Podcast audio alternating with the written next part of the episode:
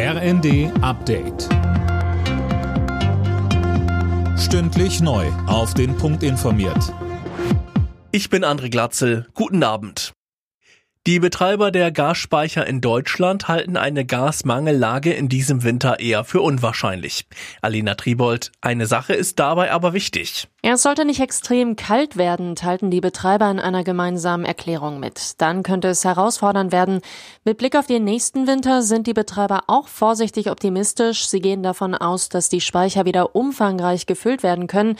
Dafür sind dann aber genügend Flüssiggaslieferungen nötig. Auch Studierende in Deutschland sollen mit einer Einmalzahlung angesichts der hohen Preise entlastet werden. Das Bundeskabinett hat das Ganze heute auf den Weg gebracht. 200 Euro bekommen die Studierenden. Wann ganz genau ist noch unklar. Geplant ist der Jahresanfang.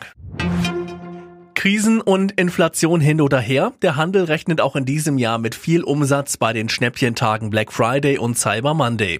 Der Handelsverband geht von rund 5,7 Milliarden Euro aus, gut 20 Prozent mehr als im Vorjahr.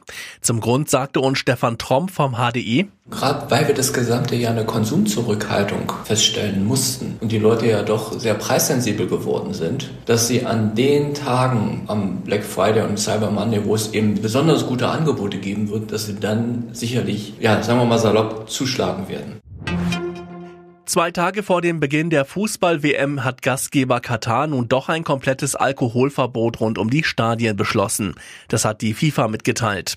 Bisher war geplant, dass die Fans zumindest vor und nach dem Spiel Bier in bestimmten Zonen am Stadion kaufen können. Alle Nachrichten auf rnd.de